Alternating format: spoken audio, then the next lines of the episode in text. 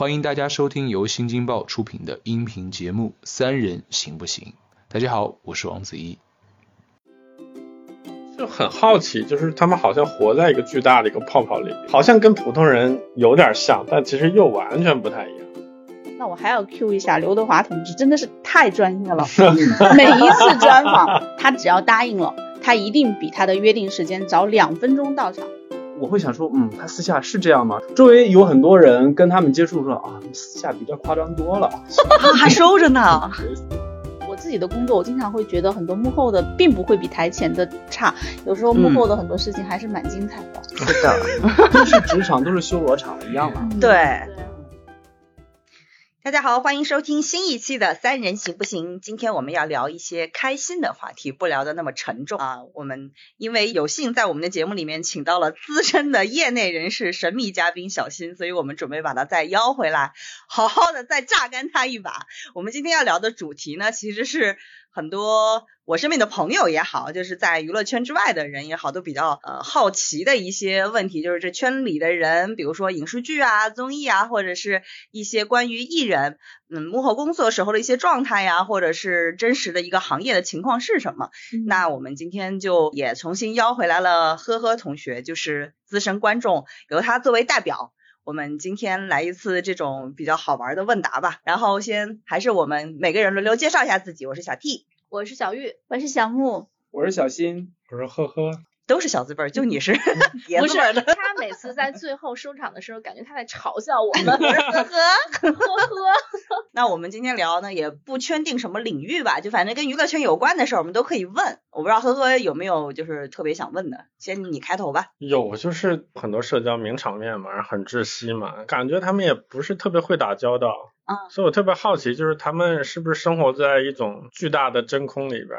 因为周围打交道的就这么几个人，说他们平时是不是完全被哄惯了、被捧惯了，处在这么一个状态里边？我特别好奇会不会这样？就他们对外界的评价其实都是被过滤过的啊，要不就是极强的正面评价，就粉丝嘛，要不就是极强的负面评价。特别好奇明星这种特别容易被流量关注到的这些人，他们是不是 ego 也会比一般人要更大一点？谁？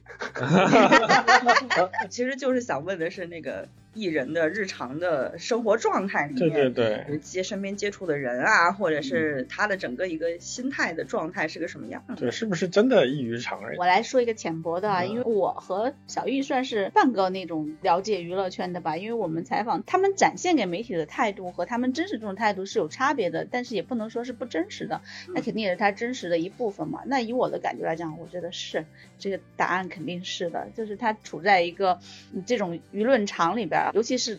跟流量相关的艺人，他是非常容易，他的团队觉得自己很厉害，或者对于外界有一些评价，对他来讲，他就会有那种联想，这种是很常见的。嗯嗯，我觉得艺人可能分几种，就是因为现在娱乐圈的入行标准就不一，然后渠道很多元化嘛。我觉得分几种，一种是路人当时间长了，突然变成了艺人，也有这种可能在专业院校一直在这个圈里摸爬滚打，可能突然有一天。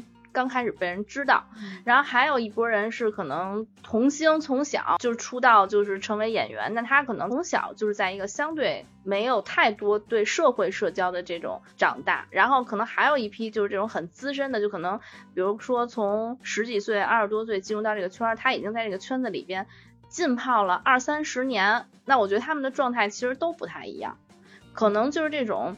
刚出入这个行业的人，他有一部分人是还残留着一些当时还在处于素人的时候留下的这种价值观和 评判标准，他可能会是有一些理性的那个态度。然后，当然还有一部分人是属于比较脆弱的，就是比如说突然遭到了大面积的人的开始的评论啊，他可能心里崩溃了，受不了了。就是我觉得他还是分一些很不同 类型的。嗯嗯，我接触的是两个极端。一个极端是完全不红的，就是演员群体那些可能到三十多岁，他们会觉得自己的未来的职业道路没有什么可上升的一个趋势了。其实他们的心态比我们所谓的上班的白领要更加的悲观。职业的收入是我平不了他生活成本的这么一群人，他们反而弹性很大。就会愿意去做保险啊 或者什么之类的，就那种比我们想象中更接地气。但是这一群人身上呢，只要是在从事文艺创作这个职业的人，他们都有一个共性，一个是他们骨子里是非常自信的，就是因为这份自信，所以才会相对敏感，就是他很在意外面的评价。就是即便是他自己觉得说可能未来红不了，也接受了说我未来可能红不了的现实，但是他身上会有一种傲气，就是我跟他们接触的时候，我个人还比较好奇，就是跟明星一起工作，比如说他的经纪人，他会是一种上下属的关系吗？还是一种 平级的关系？那看是什么经纪人了。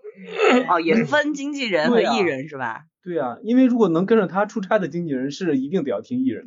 那跟流量有关系吗？比如说这个人流量就很大的那种，他就可能掌控不了艺人。我觉得是一个行业里边的生态吧。其实无论是不是流量，如果说就像。我签了你，签了你，签了你，签了你。嗯。我派执行经纪人去跟你出差，我怎么可能会会去跟你出差？我还要帮你去搞去搞那些老板呢。那我派出去的执行经纪人肯定要听你的呀。嗯。你要几点起？你你要吃什么？全部是经纪人跟要交代助理去干的呀。就分大经济和执行经济，执行经济可能他的很多工作就是秘书助理的一些工作，当然他肯定也要对接一些工作给到大经济，比如说他在这个出差现场有一些商务或者是有一些接戏接洽的机会，他要把这个讯息先对接上，然后告诉给大经济，最后由大经济去跟剧方或者片方或者是品牌方进行一个谈签订合约。那大经济的话，他就对艺人我觉得算是比较有掌控力和平等的一个关系了吧，而且跟这个艺人是在什么咖位有关系。就跟咱们工作一样，那刚入行的实习生，然后肯定。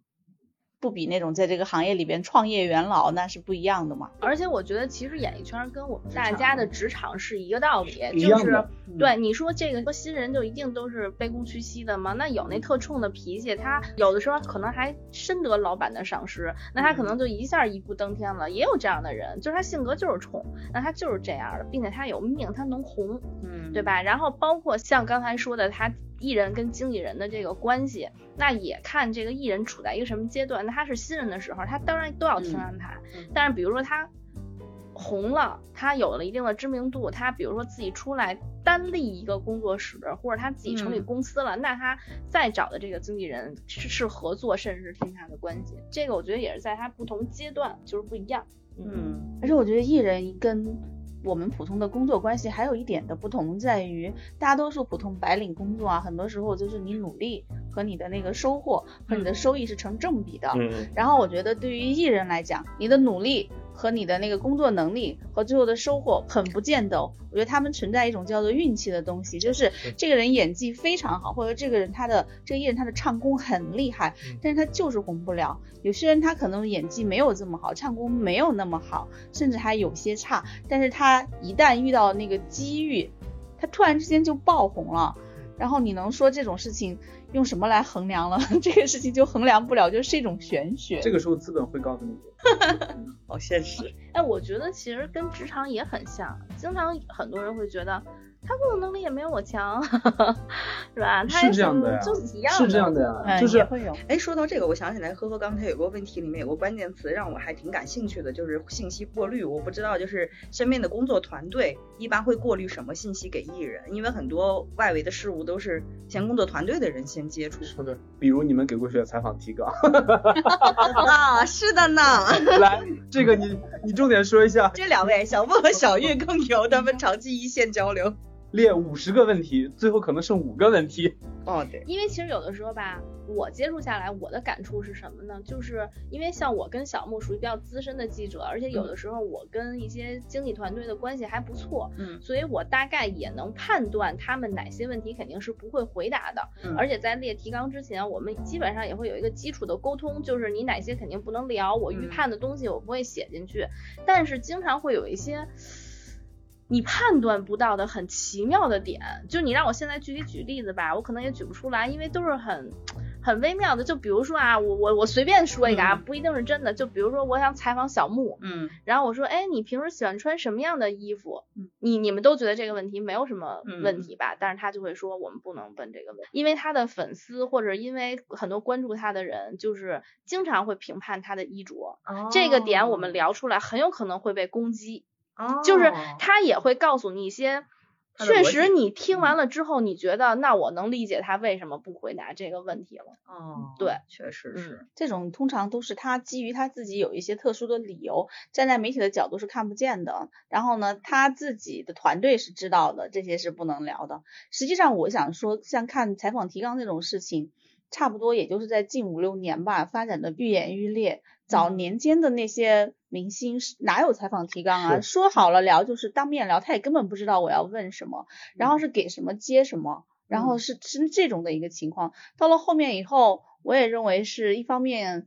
不得不承认是传统媒体的一个在新媒体或者是互联网冲击之下的一个衰落，然后自媒体的崛起，还有明星他们借助于互联网，他们的那种声量在扩大，在这种情况之下，他就变得比较强势。就因为我们像跟一些明星约采访，他们的那种宣传团队比较年轻，他就会觉得，哎。你的提纲就应该给我们看啊，我就可以随便删你的提纲。但是跟他们讲说这个为什么我要问这个问题，他又说啊，那为什么你要问这个问题？之前谁谁谁谁谁谁谁谁谁采访我们的时候，我说不问这个问题就不问了。他说了几个违抗哦，是自媒体嘛？他就不太能明白，就是我们是会要有一些相对冒犯的问题问到他的，因为你回答这个冒犯的问题本身就是在展现你对这个事情的应对和你对某些事情的态度嘛。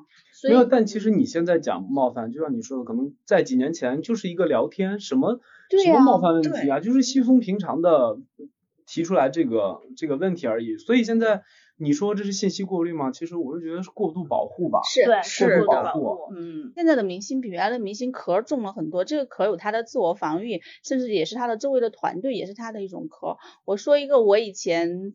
的采访的例子是在当时应该是杜琪峰的一个片子的一个发布会上，呃，发布会完了以后是一个媒体采访时间，当时那个片子有刘德华，刘德华在演杜琪峰这个片子之前演了一个片子叫做《富春山居图》，那个口碑是相当的滑铁卢的。然后在这个片子上面他就接受媒体采访，也没有问任何提纲啊，当时我们就问他说。你为什么要接《富春山居图》这么一个烂片呢？以你在从业这么多年，你应该是看剧本就应该知道，它不可能是一个很优秀的作品。你说这种问题，如果是审提纲的话，到现在的明星早就给看不见、擦掉了，对不对？对。刘德华根本哪有要求提纲啊？而且他当场就道歉了，说为了演这个片子，我确实是当时没有很好的怎么样怎么样，对不起观众。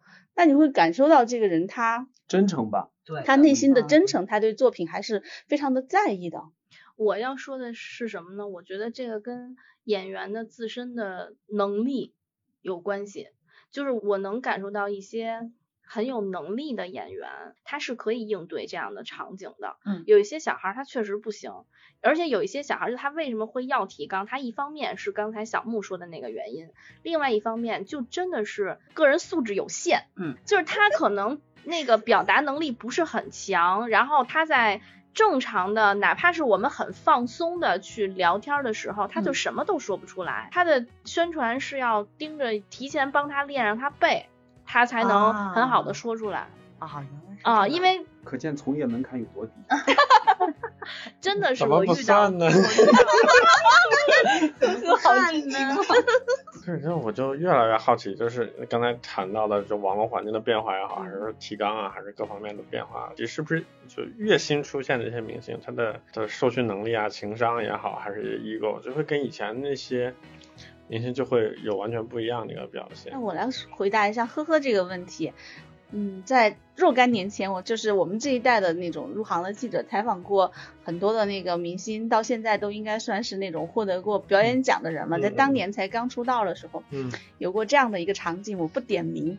当时也是一个那种大花级的女明星，采访的时候，几个几家那种平面媒体群访，群访完了以后问了她一个问题，她大约是回答到了月球上，就跟这个问题一点都没有关系，大概没有太听懂。答完了之后，他的经纪人，因为那个经纪人当时跟我们都很熟悉嘛，就过来说，呃，现在停一下啊，我跟大家说一下，刚刚呢他回答的这个问题不是他说那个意思，我把他的意思给大家解释一下，翻译一遍，对，然后就把他就重新说了一遍，针对这个问题的回答是回答的非常的好的，也非常能展现他当时的想法和态度，所以我就说回答呵呵这个是不是以前的比现在的。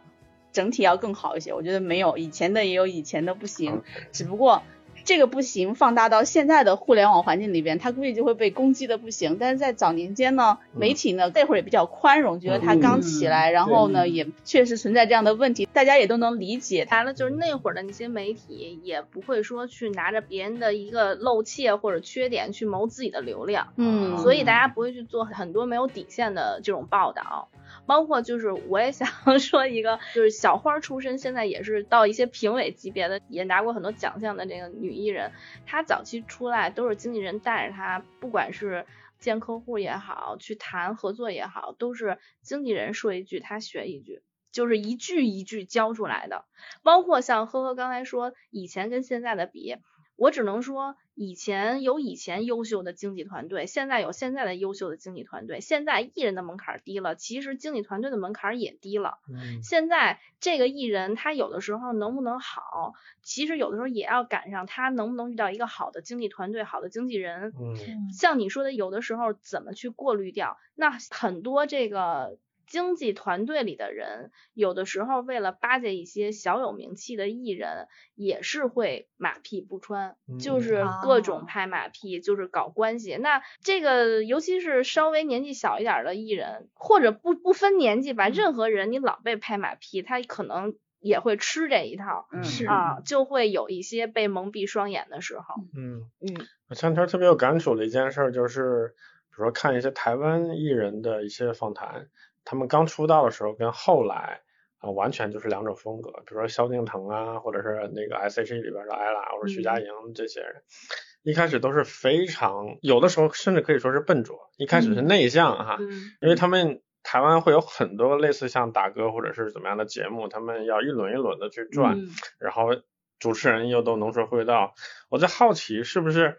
因为有这么些个现实环境的，有这么些节目的历练，才让他们到现在已经完全可以开别人玩笑、开媒体玩笑，然后现场气氛情商非常高，呃，调动媒体的访问，我觉得他们就有一个本质上的一个变化。我是觉得他是他的个人人生的历练。就回到刚才我举那个例子，就是经纪人说你们等会儿我给他解释一遍，这位艺人他成长到现在再去采访他，非常的好。甚至也可以开媒体的玩笑，然后情商很高，调动气氛非常的好。嗯，就是说他在一个从一开始那个状态，刚出来没多久，他一步一步经过了这么多年的发展之后，他也经历过了很多场面之后，他自己就会慢慢的成长。你不能指望说一个刚出道了小孩出来以后就是个人精，然后那样子你也会觉得很可怕。这个可怕，我可以举个例子，当年长江七号的时候，徐娇一出来。那个对答如流，真的是把一帮 媒体记者吓到了，说天呐，这里边是住了一个老灵魂嘛，就是觉得他怎么能这么的成熟？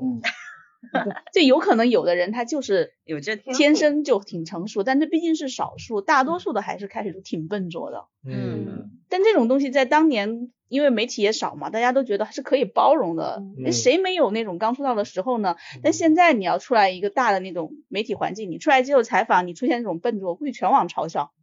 对，之前有个董又霖，不是临时去主持那个什么盛典嘛？那天他的热搜最多了，全网嘲笑，因为我不知道你叫什么名字，看一眼哦，然后就叫成了你的名字啊，聊聊聊，哦不对，然后就全程都是那样，特别好笑，看着都念错了。对，就是他可能看创行了，紧张都很存在。因为他是歌手，反而现在看到这种是会觉得，虽然被嘲，你还是会觉得你看到那个艺人的另外一面，你会觉得哇，好真实，好，就是他会带着一点真诚，因为他会显示自己紧张或者笨笨的。哦，我以为你读错了，不是不是啊，不好意思不好意思，那是直播啊。哦。然后那些明星的粉丝纷纷在下面在骂他，能理解他们。就像你像我，我们是做娱乐记者的，然后经常会有人问我说，哎，那谁谁谁那事儿你知道吗？我说他是谁呀？我我有时候我觉得我认识的这个很多年轻的艺人还没有我妈认识的多。比如说一个节目哗出来一批新人，在另外一个什么网剧可能。十个人里有有有有俩看过的，那出来的艺人你肯定很多人都不认识。对，真的是，而且现在的那些什么视觉上的东西做的都一模一样，用一样的滤镜、一样的修图的手法。对，你看这一屏的这些海报，你看每个男的长得都是一样的，对，连连看，对，或者女的长得都是。你说到修图吧，我就特别有感触，就是你像那会儿，因为每个艺人他会有自己的那个修图标准，嗯，这个标准并不是好看。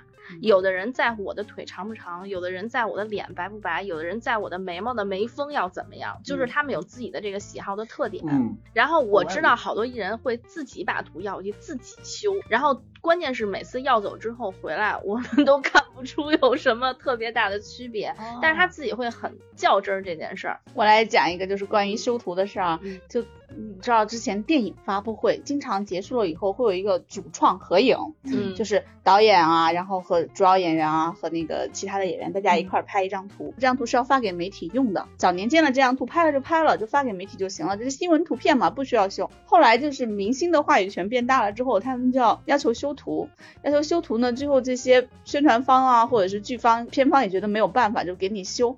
修图呢，就是刚刚小玉讲的，每个人每一个明星他们的要求不一样。样，而且那个修图要求非常的密密麻麻，片方请的那个修图师都觉得这活干不过来了。后来呢，宣传方和片方就想了一个办法，就这个图把这个原图按那个方位顺序从低往上发，先给那个番位比较低的，但是又在里边出现的明星修，修完了之后给他之上的那个人修，再往上修，再往上修，最后修到那个一番、二番的那个时候，就修到那块，修到那块以后呢，最后的个人修个人的嘛，对。就现在我们看到所有娱乐圈里的都不存在生图这件事情了，是吧？生图都是那个打过底的，调调过色的，哪来的生图啊？不要信生图。所以为什么发布会结束之后，然后如果我们想媒媒体想要一张合照，那要等那么久啊？就是可想而知幕后的这个工作人员多辛苦，是多辛苦。对。所以虽然我很不喜欢现在可怕的滤镜，我昨天还是前天，因为在热搜上看到那个宋丹丹。吵架哦，我就点进去那个节目看一眼，我说妈呀，所有的人都是一个滤镜，嗯，就是我非常之讨厌的那种滤镜，就是明明节目就还行，就是那个节奏剪的还行，为什么滤镜会会那个样子？我真的非常讨厌。现在是所有的综艺和影视剧标配都要有滤镜吗？我觉得是，没有特别真的，对，这棚内都比较黑的话，到后期都会打的非常，弄得非常白。棚外中医呢，就比如说是户外的综艺，你也觉得看上去很难受是吗？很难受。有一次我记得去我亲戚家吃饭，然后看一个国产剧和国产综艺，我就觉得我的眼睛基本上要瞎掉。太亮了是吗？没法看，就白到特别白。五官都没，然后磨皮到你基本上已经看不清边缘轮廓，嗯，你反倒切到比如说一些早期的，比如央视像《大宅门》那种剧，对啊，你就会觉得啊，什么是自然的光线是。怎么怎么样的，但你再切到现在的一些。比如说宫廷剧也好，还是当代的一些生活剧，也发现你非常离谱。因为其实我觉得可能是以前制作电视剧的时候，那些导演他可能没有现在这些技术，他非常讲究现场的打光。现在可能没有那么讲究。但真的有的时候他们那个滤镜啊，美白到我看那个剧的时候，我觉得这个人好像只剩下眼睛、鼻子浮在上面，就脸都已经和周边。就脸的轮廓都不是很清楚了，那种感觉很吓人的。你你快去看一下那个什么《桃花坞》的第二季，那个滤镜就这种感觉。我看《梦华录》的时候，前两集我比较出戏，就是因为它的光非常不自然。哦。前前几集吧，还是在河边，还是在什么？嗯嗯哦，对我也是。对，然后当时感觉应该是类似下午偏傍晚。嗯。然后你感觉到它是要制造一种夕阳光过来的感觉，有个侧光。但是那非常明显的一个暖光就直接过来，嗯，你就感觉整个片子就是在一个棚里户外的现搭的一个影楼里面在拍戏的这种感觉，这种不真实感完全让我出戏。他之后再说什么我可能都不是特别相信，古装剧就没法入戏。然后这些年看当代国产剧。尤其是现在的就是什么什么小字辈的也好，还是一些什么三十而已啊，包括到这两年出的一些，我就真的是。哎，所以现在拍国产剧的很多那个取景地都是集中在什么什么什么影视城，什么什么影视城吗？就不会像。原来有一些可能会是真的实景，然后我去为了呃节约时间和成本，都是扫一些外景跟街景，其他全是在棚里，啊，全部是在棚。那难怪会显得假。而且他们可能拍摄的地点很多时候都是同一个，他的房子装修很多剧真的是一样的那种格局，那个房屋的外形，嗯，因为就是一个现实的问题，就是你要解决一个是明星们的时间，一个是。钱。嗯，所以电视剧他们所有的都不会是顺拍的，他们肯定是先来把这个。整个剧的重场戏先拍了，因为你演员时间有限啊，你这些明星集中到一起，我谁知道你后面谁谁谁要不要请假？那本来这场重场戏要你们三个都要在场，万一我顺拍到某一个时候，其中有一个人请假，我这场戏就拍不了了。所以趁大家一开始进组的时候都在，先把重场戏、情绪很重的，大家集体要出场的全拍完。对，包括有一些搭景，比如这个重场戏的这个景，它是一天的场租是多少多少钱，或者它一天搭建的钱是多少多少钱，那我可能就是我要赶在三。三天内我把这些都给拍完了，然后这景就拆了。是的，哦，所以他可能是最后一集的最后一场戏开篇拍的，嗯，就是大家可能还没有那么熟的时候拍的。是，《梦华录》就是这样嘛。嗯嗯，像那个徐海乔，他那天说他那个去拍的，好像第一场戏还是第二场戏，就是大结局的戏。嗯，对，梦华录后期有一个叫永安楼开业的戏，也是一个挺重场的，就是等于是那个赵盼儿和那三个娘子和池衙内一块开了永安楼嘛。这个剧的好多人都要到场演，也是他们刚开始没多久的时候就拍那个，那会儿大家都还不认识呢。可能刚看了剧本，知道互相是什么角色吧，但那是一个情绪非常饱满的戏，所以他就是有的时候演员的厉害之处就在于你这会儿你要调动情绪。当然，有的比较会的导演，他也会利用你这样的情绪。就是我记得当时冯小刚那个《北辙南辕》，就是他们有一个演员上来好像就也拍出场戏，是拍跟小三儿见面什么吵架什么之类的，他就两个人都是进组的第一天的第一场戏。就是那个情绪，就是也是互相不认识，然后比如那个生疏感、那个紧张度啊什么的，就是也是会能帮助他去调动现场的一些情绪。所以有的时候这就体现出导演的厉害。对，就是制作的这种顺序跟播放的顺序完全没有任何关系。但其实，在观众的角度来看的话，好像就是 完全不太一样。包括当他们后来，比如说现在的演员不都有微博嘛？嗯。然后一旦一集播完之后，观众会上去来去。表达自己的这个看法，然后那些演员还会营业。嗯，我就有点好奇，就是这这种演员，包括片方也好，会真的记得实际他在拍这场戏的时候，会跟观众一样的这个情绪吗？我特别好奇这种事情。这个我来解答一下。嗯，一般这种剧都会有剧组的宣传，剧组的宣传要拍摄记录的物料，哪一天哪一场戏，谁和谁的戏，有没有一些什么事情好玩的、有趣的或者陌生的、生疏的。会有文字记录和视觉的记录，后期他们在官微官抖上的那些视频，就是从那儿来的。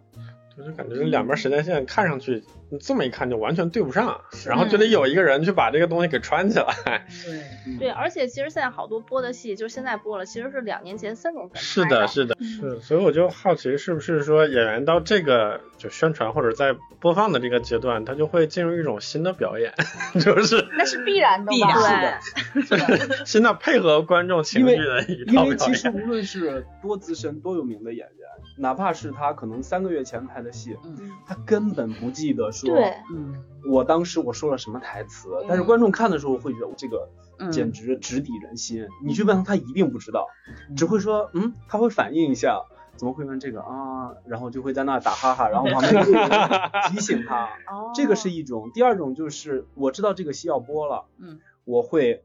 把当时的剧本之类的翻一翻，或者助理当时用手机拍了一点素材，我看一看，帮帮助我回忆一下，我到时候知道怎么说。对，这是有经验的演员。第三种就是会跟剧方沟通，宣传有没有什么点，就是在我这里，我们可以开个会聊一下。哇，这个好专业啊！而且他的那个演员，就是回到小玉说的，就是他的那个自己的团队是不是专业，也体现在这儿。演员去拍的时候是有。执行经济和那个宣传还有助理跟着的嘛，嗯，他有的演员他那些是那些他的工作人员也会把他的一些现场的一些内容记录下来的，嗯，到了这个宣传期的时候，就会根据这个宣传点，工作人员会帮他回忆。但你说的这个工种一般是演员会让助理去做，嗯，因为不会有宣传跟着他的，嗯，演员助理，对，只会助理所以。在这儿就突然想来给大家普及一下，就是这个一个艺人他的那个工作团队是分。这么几块儿的是不一样的，助理就是跟着他生活里，比如说跟着他进组啊，就是他生活里的一个小助理。经纪人就是帮他谈活的，大经济对大经济是谈活的，然后可能他活比较多，他会有好几个执行经济，执行经济就是会大经纪人分身不了的时候，这些执行经济去陪着他去执行每一个事儿，跟每一个客户对接，然后他有一波宣传，那这宣传人数的多与少就取决于他红不红，那宣传要做的事儿就是附上他日常的这些宣传维护这些工作。所以，嗯，你说到宣传这事儿，我就好奇，就是那些看上去在微博上已经。不能控制自己的这个艺人，他他是没有宣传，还是跟宣传讨论过之后定下来的一个东西？哦，我想到一个，就是铜锣，当时特别明显的一点就是他在就是网友在曝光他的一些问题的时候，他自己的微博和他有一个所谓这个叫什么铜铜锣工作室的这么一个微博，哦，感觉就基本上已经处于一个呃不是特别。专业的宣传通稿的这么一个体面、客或者是比较周全的这么一个说话方式了，而是。比较有多的一些个人情绪在里边，所以我好奇，就是不清楚这个艺人发的一些东西到底是有经过这种所谓的专业宣传人士去处理的，还是说这个东西这种很好判断啊，就是你说的这种，他一定是他团队已经把他抛弃，就 只能自己上。对，一般情况下这种算是重大的那个危机公关了。嗯嗯嗯。你要不要发声在这个节点？还是你要怎么发声？你是要直接道歉？你还是要认错，你还是要说什么？只能说什么呢？就是就正常，他日常的这个艺人的发声，就是都是要经过他宣传团队的。然后个别可能这种无关痛痒的一些自己的发声，可能是他自己发上去的。哦，我一直以为明星的账号都在工作室手里，他们只能看小号。对，我也以为是。没有，其实。都可以，都可以。嗯，哎，那比如说有些全网都知道了某一个艺人开了一个小号，那工作室管不管？可能比如说签到类似于像天娱这么大的这种公司里面的话。是不是他会严格的规定，就是你不能开小号或者？我觉得不能开小号，把这个账号上交这种事儿，只出现在练练习生的那种公司，这种会管的这么严。idol 公司很多时候像这样一批 idol 或者要培养出来这些人很多，为什么我找你们呢？说白了，难道真的是靠你的个人实力很？厉害起来的吗？很多时候我觉得跟这个公司能不能包装能够能不能够让它起来有很大关系。为什么韩国的那个什么做 idol 公司它那么的有话语权呢？说白了就是说是靠它才能够让这些 idol 起来，而不是这些 idol 靠自己的实力就能够拼出来。但是我觉得演员就不一样了，你有没有这个经纪公司？我觉得演员还是可以出来的。哎，我想听一些就是不专业的团队可以匿名爆料不专业的团团队干过一些什么荒唐的事儿，就是特别离谱的事儿，有没有？呃，说一个就是现在这个艺人可能已经不会再出现，但是非常顶流的一个艺人。嗯，我当时怀着孕，就是四五个月，反正肚子肯定是已经挺起来，能看出是个孕妇的状态下啊，一七年。然后吧，然后他当时跟我说的是，就是在一个一个一电视剧的发布会之后采访，他跟我说下午三点，嗯，我三点到了之后，等等等等到四点，然后他的他他的经纪人那个还是宣传，突然过来跟我说说。呃，可能要七点才能采，然后我当时就很生气。好在那个酒店离我家很近，我就开车回家了。然后我可能盯着六点半再去的，并且然后在我采访的前一家是另外一个也很资深的记者，就是。可能问到了一个相对有一点冒犯的问题，嗯，但是其实我在现场以我从业的经验，就是我觉得他是很善意的，因为，嗯，其实我们知道就是冒犯的问题分两种，一种真的是我想冒犯你，想要刺激流量的东西，还有一种就是像刚才我跟小木说的，就是我们其实是抛给你一个点，嗯，是希望你去回答一些。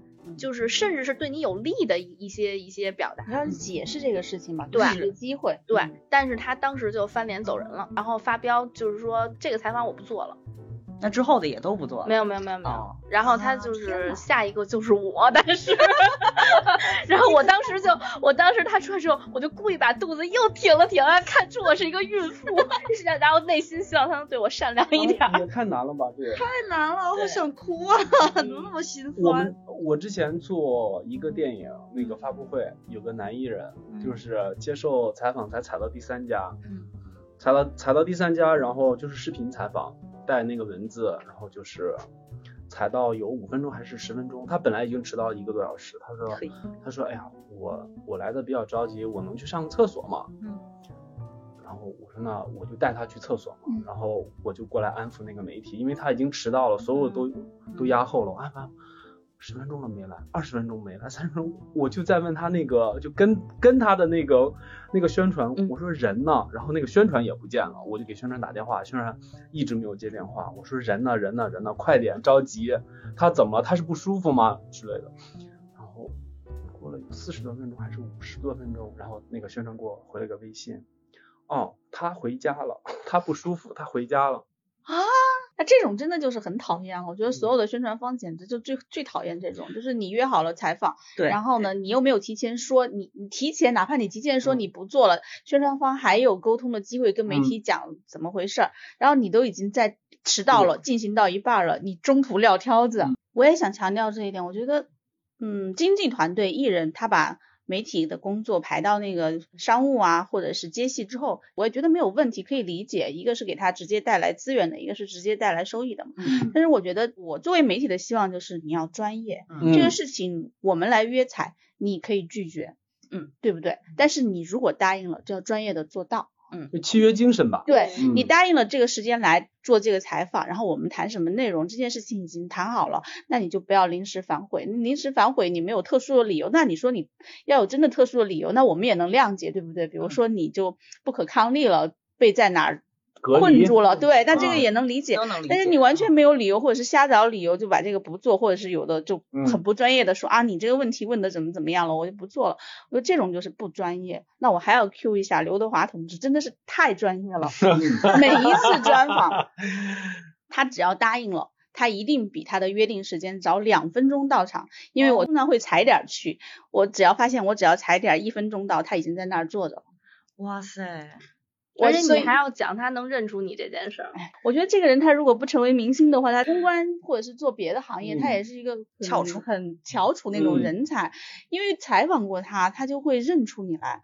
他认出你，他是指的说，我觉得你很面熟，之前在哪里采访过，并不是说哦，我能认出哦，你是小玉，你是哪个媒体的，他不见得是这种能认出，但是他一定会认出你是那个是媒体的。早年间他拍那个。徐克的一个电影叫做《狄仁杰》嘛，在横店，当时我们自己去探班，一共有四个媒体记者探班呢，就不是说现在那种由片方安排的去探班，我们那会儿是自己去的。他在横店拍，横店是买门票就可以进去的，对吧？嗯。本来就有很多围观群众，我们也就买个门票进去，也都围观群众看你怎么拍戏嘛，这有什么问题吗？没问题。好了，就拍到一道重场戏，然后武则天出来了。嗯。狄仁杰见武则天在一个外面的一个场地里边，然后还有上官婉儿。然后是武则天，是刘嘉玲，上官婉儿是李冰冰，对，几个大咖在那儿演戏，外围站了一群围观群众，我们也在那中间，也没有拿相机什么的，就在那里看，但是站的位置比较靠前。本来前面走戏都没有任何事，好，轮到他出来了，他出来了以后走一圈戏，然后一圈转过以后，然后就开始过去找了一个工作人员过来，跟工作人员耳语了几句，一会儿 片方就过来把我们找到了，哇，然后说。华哥认出你们几个是媒体了，你们是不是想采访？就别在这儿围观了吧。然后说我们这现在这拍戏，这种内容也不适合发布。然后回头的话，安排你们。